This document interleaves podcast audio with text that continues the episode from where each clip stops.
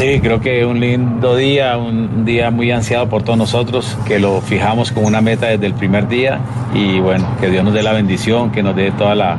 sabiduría de saber resolver, de hacer un buen trabajo y, que estemos ese día con toda la armonía y toda la fluidez para poder eh, sacar el partido adelante. Duro, duro, muy difícil, seguro que no es fácil eh, pensar en dos equipos al mismo tiempo. bueno, y es las exigencias de esta profesión y, y de lo que es un equipo de élite como, como Atlético Nacional que tiene que encarar de triple competencia pero los jugadores están muy motivados, muy dispuestos, saber que son horas importantísimas en nuestras vidas y que cada uno quiere dar lo mejor. Eh, utiliza, ¿Cómo hacer para dilucidar eso, Javier, hermano? no, los de Ecuador también deben estar pensando lo mismo.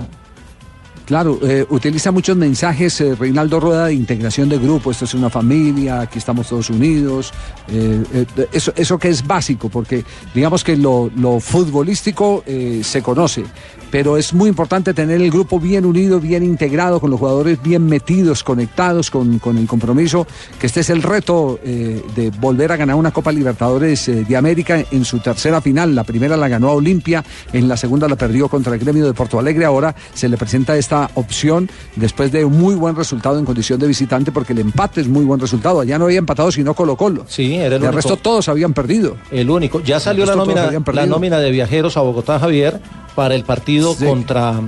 Contra pero no revolvamos el caldo con las no no, no revolvamos el caldo con las tajadas porque aquí está Reinaldo Rueda hablando de, del, del, partido de, de la manera como está integrado Atlético Nacional Sí, estos son un, equipo de, jóvenes eh, donde hay mucha familiaridad, eh, hay mucha amistad y como siempre les he dicho, ¿no? que esa amistad que uno ve por fuera, que comparten en, en muchas cosas, se, se transfiere también en la cancha con, esa, con esa comunión. Eh, con esa armonía y bueno, por fortuna creo que fue una buena inversión para lo que, tanto para los jóvenes que iban esa, esa tensión normal de un juego de estos, como que fue también el comportamiento del equipo. Seguro, sí, seguro que eh, estar con nuestra afición contagia, compromete,